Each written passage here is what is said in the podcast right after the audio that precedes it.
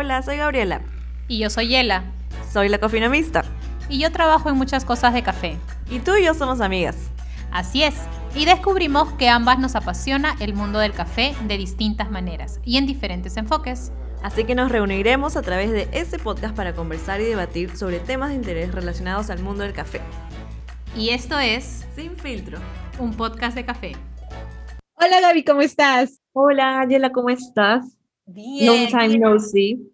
Sí, te extrañé. La semana pasada no estuvimos juntas, pero nos dices un bonus track maravilloso con Dieguito desde Cusco. Sí, sí, fue una cosa un poco, mm, sí, a la loca, que, que surgió esa, esa conversación. Y bueno, ahora también te cuento de que en mis pequeños días por Cusco tuve la oportunidad de visitar una, una finca de café en el distrito de Santa Teresa, en la provincia de la Convención en Cusco. Fue una experiencia súper, súper chévere.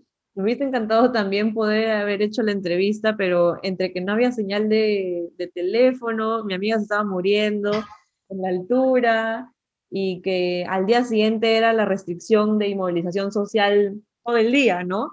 Teníamos como que mucho en mente y, y teníamos que priorizar como que lo máximo, la hora que, tu, que, apenas estuvimos allá en finca, ¿no? Pero estamos acá en este podcast para contarte igual un poquito más y hacer pie o inicio a, a, este nuevo episodio que también va a estar muy bueno. Y justamente, ya que vamos a hablar de esta finca de Dwight, hay un letrero grande a la entrada de la finca que dice que Dwight es ganador de tasa de excelencia. Así es. Bueno, y justamente este episodio es para contarles de qué es, no solamente de qué se trata la tasa de excelencia, ahora lo vamos a conversar, sino entender por qué es importante que los caficultores peruanos y en, y en otros contextos también logren participar en las competencias de café. Exacto. Y también vamos a explicarles un poco cuáles son los tipos de competencias y el impacto que tienen. Si hablamos de competencias en café en general, eh, son muy conocidas las competencias de barismo, la extracción, un sinnúmero de competencias que rigen bajo el World Coffee Events.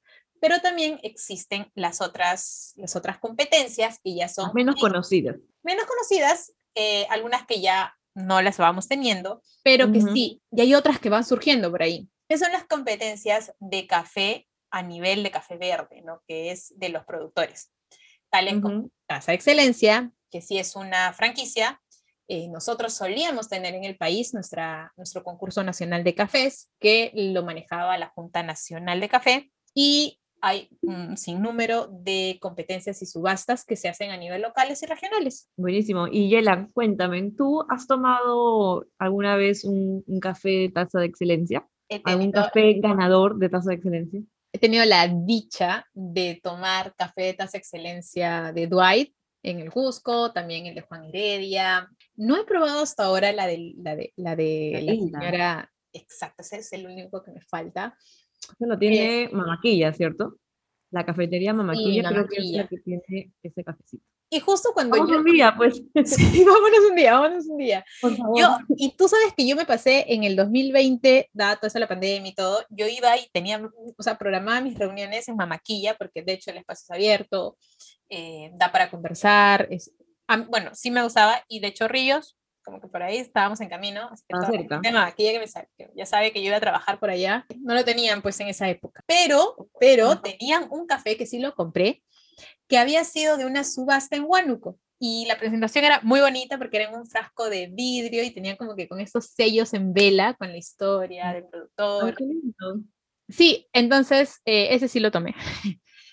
esas cosas, esas cosas también hacen de que te abran los ojos, ¿no? Oye, mira, tienes otro café premiado. Eso fue una competencia interna donde eh, los mismos productores de Huánuco se reunieron, hicieron su subasta, invitaron a compradores nacionales y se aventuraron. Uno de ellos también, como que el ganador de esa subasta, lo mandaron a Tasa Excelencia. Yo, por mi parte, creo que también he probado la Tasa Excelencia de Dwight Aguilar, que es este caficultor que, que visité en Cusco, y después de él, nadie más. Bueno, también porque va alineado con que uno, no hay tantas tasas, no hubo tantas tasas de excelencia aquí en Perú en los últimos años, porque recién inicia en el 2017. Dos, recién estaba metiéndome en el mundo del café allá por el 2018-2019. Y tres, pandemia, pues todavía no he logrado ir hasta Mamaquilla para poder probar el, el cafecito de, de, de la ganadora de, del año pasado. Pero bueno, ojalá que haya más oportunidades pronto. Y ahora me gustaría contarte un poquito de las impresiones que me dio Dwight al visitar su finca y, y escucharlo hablar de sus cafés tan excepcionales que, con los que trabajan, ¿no? Básicamente, Dwight, cuando lo conoces fuera de ser una persona súper buena onda, súper amable, eh, casi y que llegamos a su finca sin aviso, porque fuimos a su casa, encontramos justamente el super banner que decía ganador tasa de excelencia 2018, no estaba, fuimos a buscar, tomamos un busito y logramos llegar a su finca y ya finalmente estaba ahí. Recibió con mucho ánimo, más bien pensó que nos íbamos a quedar más tiempo, pero por el tema de las restricciones de inmovilización social apenas pudimos estar un par de horas y demás. Pero en todo el recorrido de, de su chakra, lo que nos comentaba era un, es que es una persona súper preparada y súper competitiva. Y eso se valora un montón si es que estamos hablando de, de un caficultor aquí en Perú. Y digo esto porque cuando él nos explicaba todo el trabajo que, que le daba a cada mini sección de su chakra, a cada, a cada variedad, decía como que esta es la sección exclusiva para mis cafés de competencia. Este, yo el año pasado no gané, entonces al final este, voy a seguir mejorando mi producción porque yo quiero seguir estando entre los 10 mejores cafés del Perú y eso me hace muy feliz y demás. Y eso es súper chévere porque se ve, se plasma los beneficios que realizan ese tipo de competencias en la vida y, en, y al final en el trabajo de los caficultores como Dwight. No solamente hace de que, ay, mira, gané este premio y ya estamos no es, ese, no es ese tipo de beneficios que te da señalizarte como un ganador de tasa de excelencia o como un ganador de competencia, ¿no? Sino es un poco más, digamos que mejoras tu propia producción, te da mayores ánimos para seguir produciendo mejores cafés, incentivas al resto, a los vecinos cafetaleros de la zona, tal vez en poder también seguir mejorando sus producciones, etcétera, ¿no? Y eso es todo lo que pude ver en la hora y media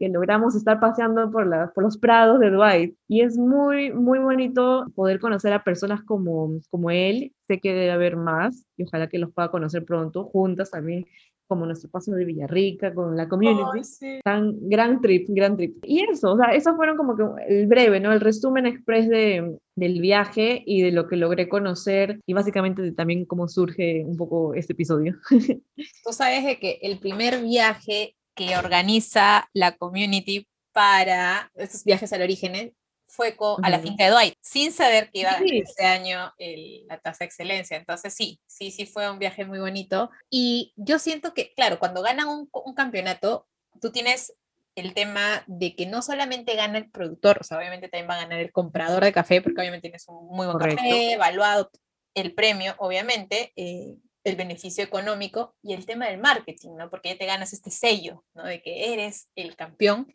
Claro. Y algo muy importante que también tenemos que medirlo y que no se habla muchas veces es que gana la región, o sea, gana el alrededor, porque también se hace la región ganadora de. Y siento de que también es un estímulo a los productores vecinos o aledaños en que, oye, mira, ¿qué modelo está usando? A ver, apliquémoslo y puede que nosotros también debamos de tener o podamos llegar a tener este café premiado. Y comienzas a, que entiendan de repente el, idioma competencia, ¿no? Porque siempre para una competencia van a haber ciertos pasos, requisitos, entonces haces también de que todo este, este círculo se comience a educar de alguna forma en este tema que es competencias, ¿no? Mejorando sus calidades, conociendo mejores variedades o mejores procesos o el que sea que vayan a escoger. Entonces yo siento que siempre va a ser un win-win el tema de las competencias. Tal como tú dices, es una señalización de que si gana uno, ganó toda la región, ganó todo el distrito, ¿no?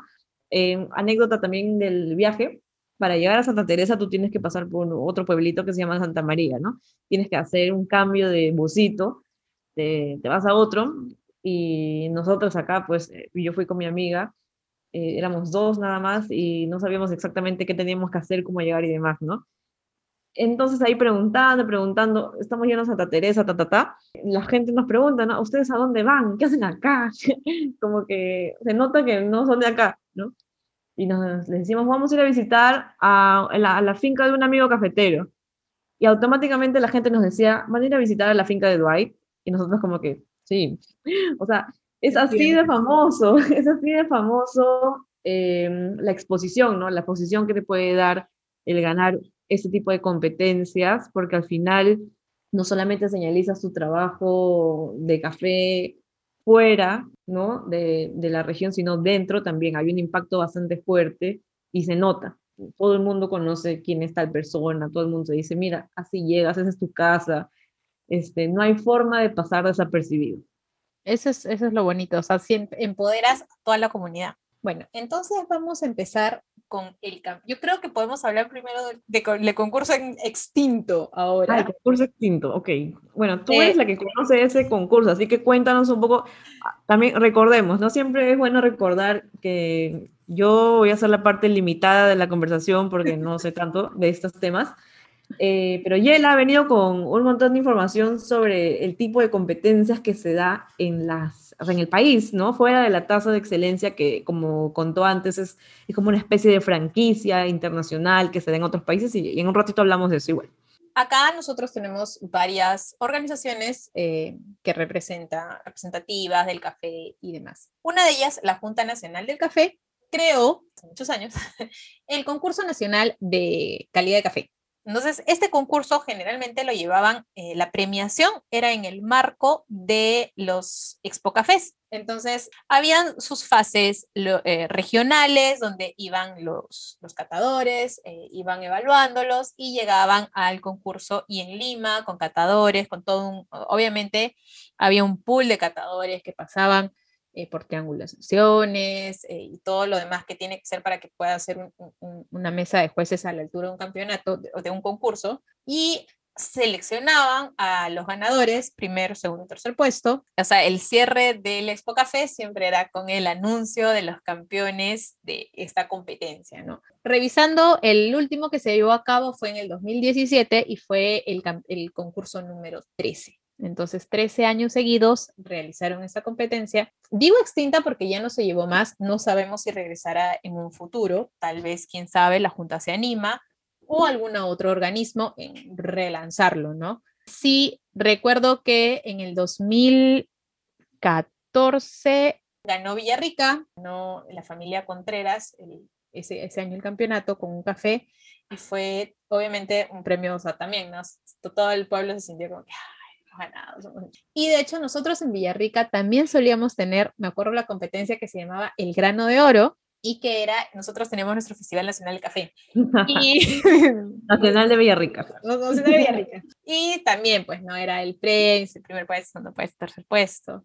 No he encontrado en internet así como que las bases per se, pero hasta donde yo tengo memoria, y si hay alguien más que lo sepa, por favor, me escribe, no era tanto una subasta, era un premio, o sea, era tú mandabas tu, tu café, en este caso se me equivoco que era un saco de café, y obviamente pasaba todas las evaluaciones, y lo que tú ganabas era un premio, o sea, era un concurso, no era un concurso con subasta, como lo es lo que ahora sí hay, ahorita es como que vamos a subastar, o sea, llegas con tus sacos, con tus lotes, sale el ganador y a ese ganador, y pueden luego comprar este café, ¿no? De acuerdo al que ganó.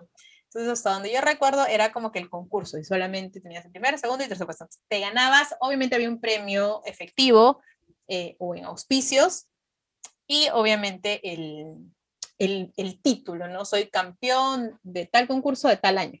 Luego viene la tasa excelencia al país, justamente también en el 2017. Y dato anecdótico, lo estaban promocionando como piloto. En teoría, en el 2017 arrancaba el piloto de tasa excelencia para comenzar con la primera tasa de excelencia en el 2018. Me acuerdo que estaba ese año, en el 2017, en el evento en el ESCA, donde iban a lanzar esto. Y en la revista estaba el anuncio del COE y decía 2017. Donde anunciaban un piloto, un programa piloto para esto. Y luego en mayo que no, que ya no iba a ser piloto, sino que era de verdad. Va a ser la primera. Entonces fue como que, ¿es piloto o es la primera? Y al final bueno, fue la primera tasa de excelencia en el 2017. Yo, de mi parte, bueno, algo que nos contó Dwight durante el viaje al origen es que ellos mismos, digo, ellos mismos dentro del distrito y la región, crean sus propios campeonatos de, mini tasas de excelencia, digámoslo así, de campeonatos de café. Y entre ellos también, o sea, no, no tomamos, eh, no andamos en el tema, entonces no sé exactamente cuál es el, el premio que les dan, pero sí que sé que también tienen este, este, tipo de concursos internos y en base a los ganadores ellos son los que terminan, creo que llega, eh, yendo a la primera mm, fase de, la tasa de excelencia. Ese es uno. Y lo otro, también interesante, comentario de Dwight, es que me cuenta, ¿no? nos contó este impacto local entre el clúster de, de, vecinos cafetaleros dentro de la competencia, ¿no? Que un día puede ganar el vecino del costado, pero el del, otro lado se queda picón, o sea, esa fue la palabra textual, nos ponemos picones y mejoramos nuestra producción hasta ganar. Entonces, qué chévere, ¿no? Qué chévere que por un lado se puede ver este tema de cómo mejoramos a nivel de, de comunidad, cómo mejoramos a nivel de región, de distrito, en mejorar nuestras producciones y también a esa competencia, ojalá que sana, esas ganas de ser el mejor. Y ojo que también es rescatar que este trabajo es de año a año, porque si es una competencia que involucra café verde y producción, quiere decir que vienen trabajando un año completo en ser los mejores. En ser los mejores. Entonces tiene muchísimo más título. Competencia porque a largo plazo. Claro, es una competencia a largo plazo, ¿no? Y, y siempre estar buscando cómo mejorar.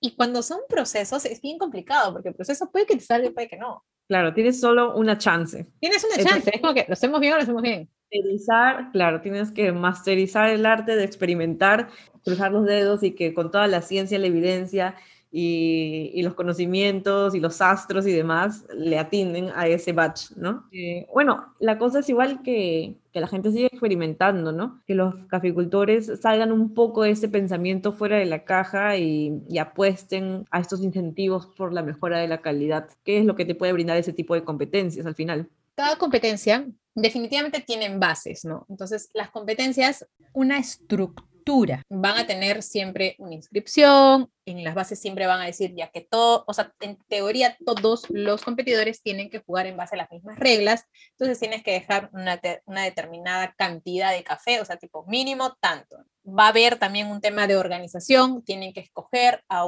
a una empresa exportadora para que haga los procesos de todos estos cafés y también tener un pool de jueces. Entonces, este pool de jueces tienen que ser catadores, pasan también por todo un sistema riguroso de selección para el cual ellos postulan. ¿Por qué? Tasa de excelencia, a diferencia de las otras competencias de subasta, tiene su propio formato de catación.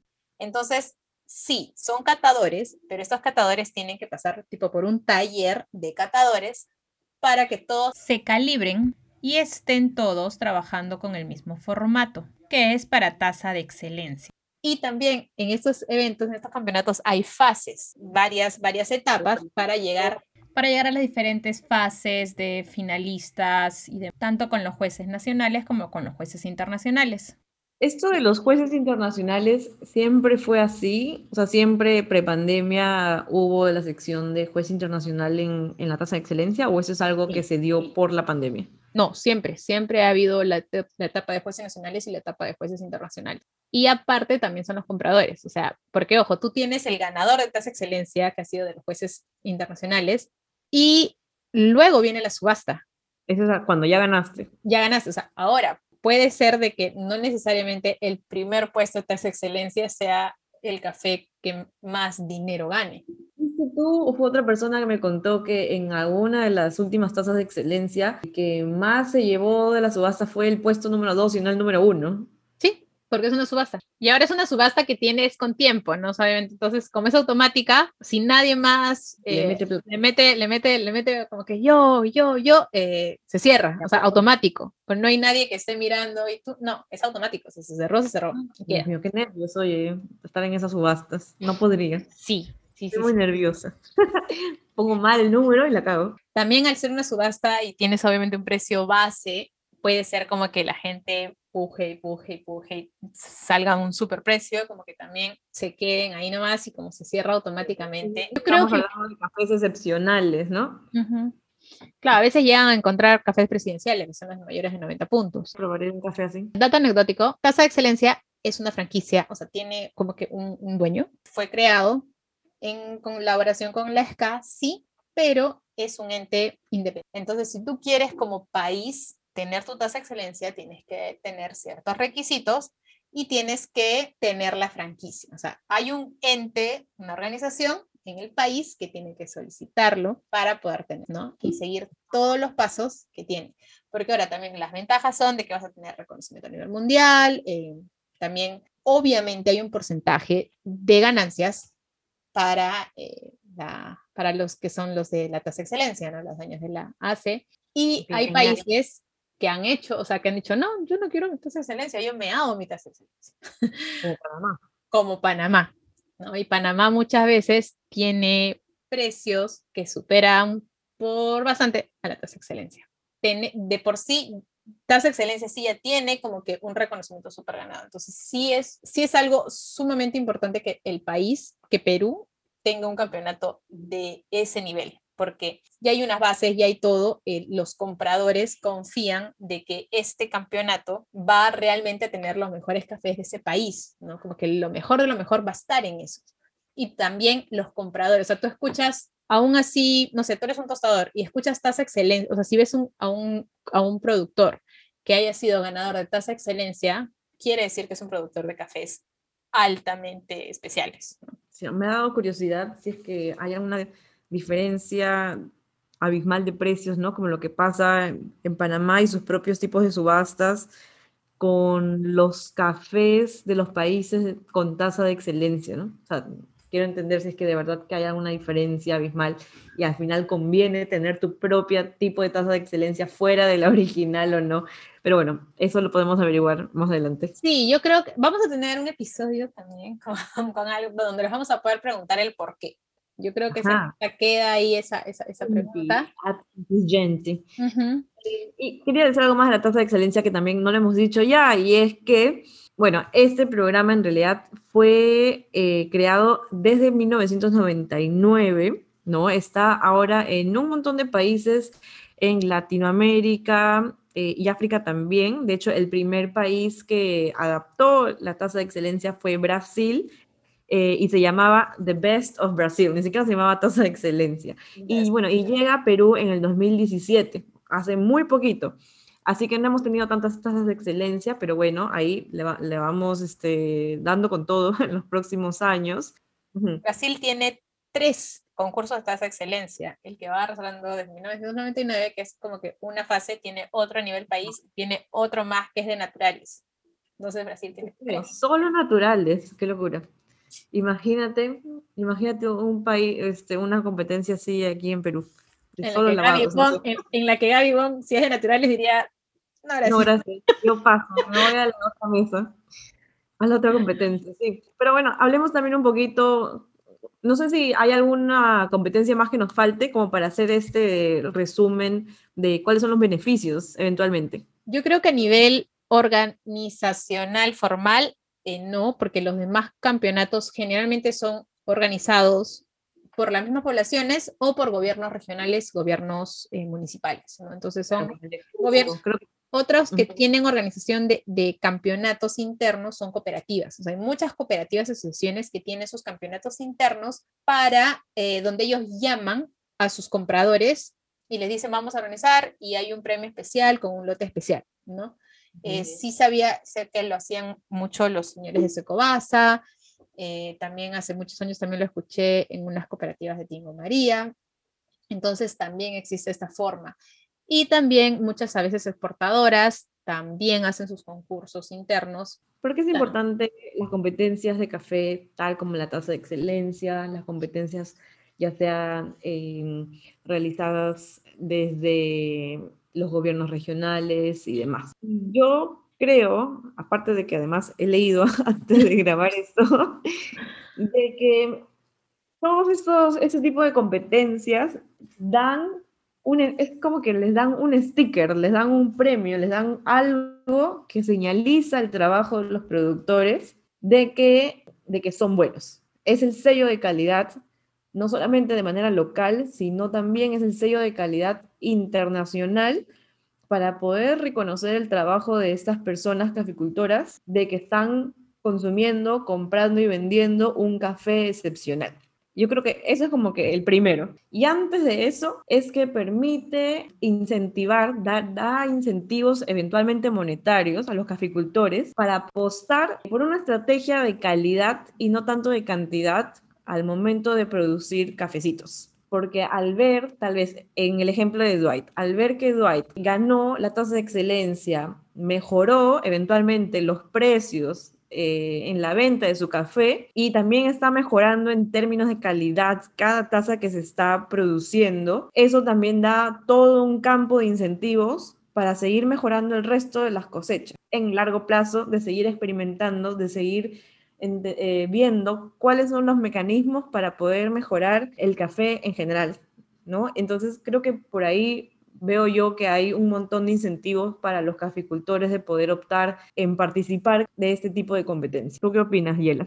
Totalmente de acuerdo, o sea, a nivel de todo lo que dijiste es más marketing, hace de que ganen y si saben cómo manejar esto, crean también, ganan una alianza a largo plazo con este comprador. Entonces te aseguras de que por sí vas a tener ya un cliente fijo. Y eso también, otra vez, eh, anécdota de Dwight, ahora que lo visitamos en la finca también nos decía, mira, ves todos estos cafés que están acá creciendo, todos estos ya están vendidos, se, se, nos va hacia, eso es lo que me cuenta y es como que, wow, o sea, qué chévere, ¿no? Qué bien que en este contexto tan terrible de la pandemia pueda afirmar de que todos sus cafés ya están sold out. Y bueno, otro punto importante también de las competencias es el reconocimiento que se le da a los caficultores. O sea, yo acá en la vida hubiese conocido al señor Dwight, bueno, ni siquiera señor, es joven, a Dwight Aguilar, si es que no hubiese ganado una tasa de excelencia y demás, pero básicamente esto es que les da, les da nombre y apellido, les da cara, les da identidad a estos agricultores que están aislados en un millón de agricultores, caficultores, perdón, eh, dentro de todo el Perú, ¿no? Y que son tantos que, pucha, en la vida voy a conocer a uno, ¿no? La visibilidad que siempre hablamos, o sea, eso de que te conozco con nombre, apellido y cara, y además no te conozco. Es como que exacto, y es como que te reconozco, no porque, ay, pobrecito, me da pena, no, sino te reconozco porque eres un productor de un café excepcional, un crack y es tal y está en tal lugar. O sea, realmente visibilización en todo sentido. Ahora yo voy a rescatar cuáles son los beneficios del otro lado. O sea, ya, beneficios del productor, pero también tienes un beneficio como comprador, porque al final este comprador se va a los tostadores. Entonces tienes que van a tener un acceso a cafés de alta calidad y obviamente con una seguridad en que este sobreprecio que tú vas a pagar realmente le va a ir a ese productor. Entonces, tienes la certeza de que tu inversión realmente va a impactar en la vida de este productor que te va a poder seguir de repente, o sea, con este incentivo vas a poder tener un buen proveedor de café de alta calidad a lo largo de los, de, los años. Otra ventaja que puedes verlo del lado de la parte de impacto económico que vayan a ejercer. Y también es como que el largo viaje para llegar a encontrar el café que tú quieres de alta calidad en un origen, o sea, en vez de irte a buscar dónde estará, o sea, lo tienes en este evento, ¿no? Que se asume que se reúnen los mejores y que si tú llegas a tenerlo, lo vas a pagar. Entonces, también tienes esta ventaja tú como comprador, tostador. Eh, no quiero usar la palabra resumen, pero no se me ocurre otra, así que diré resumen. Es un buen resumen de dónde está concentrado toda la calidad, toda la carnecita de café así súper rico. Y otra cosa también, que ¿quiénes son los otros ganadores? La región, a los clientes, no, al final vamos a los clientes que obviamente vamos a salivar con esos pero la región, o sea, obviamente el país es reconocido porque, bueno, lo tienes el campeonato, pero la región, porque generalmente le das acceso a que la gente conozca que hay una región también, o sea, el distrito tal en la región tal tiene este café y haces de que los aledaños, como tú decías, ¿no? Que eso también es eso. Y, y tu, Gaby me contaba de que llegó y también cuando eh, estaba diciendo que los conocía y era como que, eso es cierto. O sea, imagínense, pues, este, hasta hace un par de días yo que iba a saber en mi vida que iba a llegar a un distrito que se llamaba Santa Teresa en la convención en Cusco. Y ahora, claro, obviamente nunca me voy a olvidar porque ya tengo la experiencia, ¿no? La experiencia vivencial de haber llegado y demás. He escuchado mucho que están usando la palabra trazable. Con una competencia, realmente tienes así evidenciadísimo y hasta pautado la trazabilidad de ese café. Para los consumidores como yo, que no sé mucho, ¿qué es la trazabilidad en el café? Trazabilidad o rastreabilidad significa seguir la pista de un producto en el tiempo y en el espacio por medio de procedimientos, registros de información, de sistemas de identificación para conocer la procedencia y los procesos de elaboración, comercialización y distribución del café. Tiene tres etapas de trazabilidad, una que es hacia atrás, una que es de proceso y una que es hacia adelante. Iniciamos con origen geográfico, de qué departamento, localidad, región, lote, finca, altitud, pasando por la siembra, viendo especies, variedades, qué tipo de semilla fue, el cultivo, qué tipo de sistema de cultivo tiene, sombra, orgánico, qué tiempo tiene esas plantas, cuáles son su fecha de labores, eh, si hubieron en algún momento plagas, infestaciones, las los nombres también de, de, los que van a cosechar, el tema de proveedores, todo ese tema. En cosecha también quiénes lo cosechan o en qué tiempo, calidad de cereza tuvieron, aspecto, colores, porcentaje de frutos maduros, eh, cómo fue su tipo de cosecha, selectiva, manual, no selectiva, condiciones, lluvia, sol, quiénes son los cosechadores, tipo, no sé, administradores si es más grande la finca, tipo de procedencias de empaques, y a partir de aquí empezamos también eh, todo lo que vendría a ser beneficios, ¿no? saber cómo es el tipo de beneficio, qué tipo de secado, eh, tipo de clasificado, despulpado, fermentado, si lo desmulaginan o no, formas, las procedencias también, algunos ponen hasta del agua el uso en el beneficio, lugar y tipo de secado, tiempo de secado, tipo y proveedores para todo lo que va a haber en tema de maquinarias, eh, cuándo fueron las operaciones de estas y siempre quiénes han sido los responsables de las operaciones, ¿no?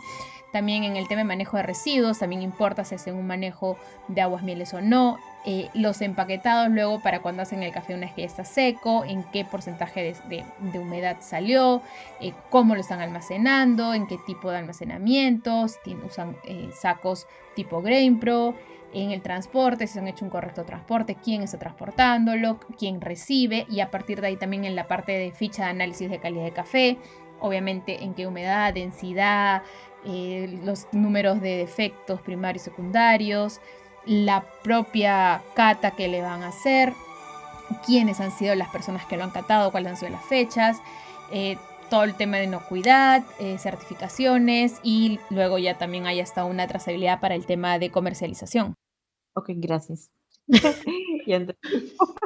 Impresiones finales. Bueno, todos los campeonatos siempre van a ser importantes. ¿Por qué? Porque tienen reglas. Entonces, eh, las reglas... Vamos a la simplificación, permite comparar.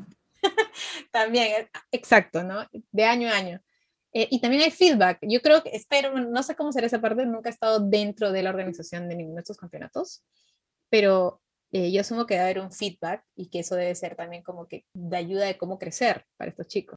Y también aplaudo a todas estas personas que también se animan a hacer la parte de compradores de estos cafés de esta excelencia para que podamos nosotros acá en nuestro país poder acceder a estos cafecitos, ¿no?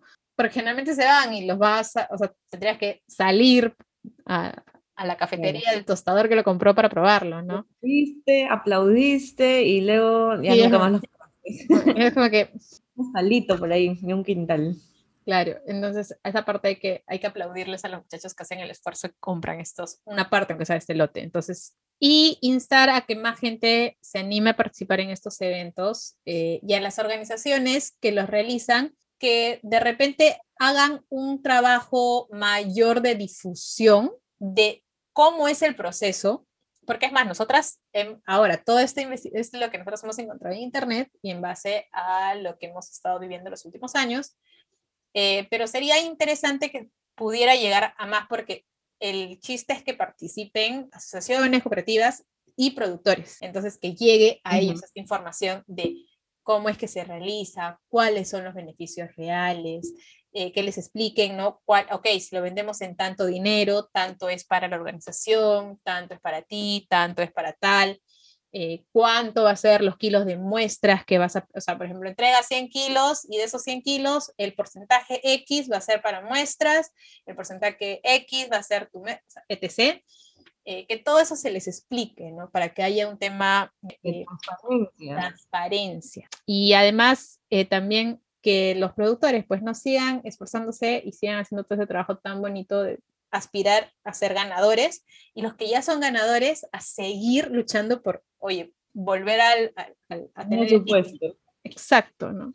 Sí, bueno, yo me uno a tus impresiones, Yela, y nada, mensaje para los consumidores si es que tienen en algún momento alguna oportunidad durante los próximos meses de visitar alguna zona cafecultora, no duden en ir a visitar alguna de las chacras de cafecito porque es una experiencia que una vez que estás ahí ya no hay vuelta atrás dentro del mundo del café, ¿no? Vas a entender un montón todo este trabajo detrás que hay para poder lograr tomar tu taza de café del día, ¿no? O sea, uno dice como que, ay, este, café, algunos ni siquiera saben de dónde viene el café, o sea, es así de terrible, ¿no? En otros países. Ojalá, por favor, que las personas que nos escuchan sí sepan que el café viene de una plantita y que no viene así nomás, que no es un granito pum y ya, y que toma un montón de tiempo, que es una inversión de súper largo plazo, toma años en poder producir, en poder producirlo y que hay que valorarlo. ¿No? Hay que valorarlo, hay que reconocerlo y bueno, las competencias es un método de reconocimiento que eventualmente eh, se benefician todos, ¿no? Todos en la cadena de café. Nunca más cierta la frase del SCA, because the coffee doesn't just happen, porque el café no solamente pasa. Una que me dijeron ayer por el Día del Trabajador, coffee is about people. El café es acerca de las personas. Entonces, por favor, valórenlo y no vuelvan nunca a decirle a un productor por qué tan caro. ni Japan, ni después de esas cosas. Por favor. Ya. Entonces, muchísimas gracias por escucharnos, Gaby. Lindo verte, eh, aunque sea a distancia. Igualmente. Lindo verte. Y nos venimos con el próximo episodio que va a ser, uff, uff, uff, uff, uno espectacular. Estoy súper contenta por el episodio que viene. Entonces, gracias y nos vemos. Chao. cuídense. Bueno, eso es todo por el episodio de hoy. Muchísimas gracias por escucharnos. No se olviden de seguirnos en nuestras redes sociales, arroba sinfiltrocafé.podcast y nuestros arrobas personales. Yo soy arroba yela con doble G. Y yo soy arroba lacofinomista con doble F y doble E. Gracias. Gracias, adiós.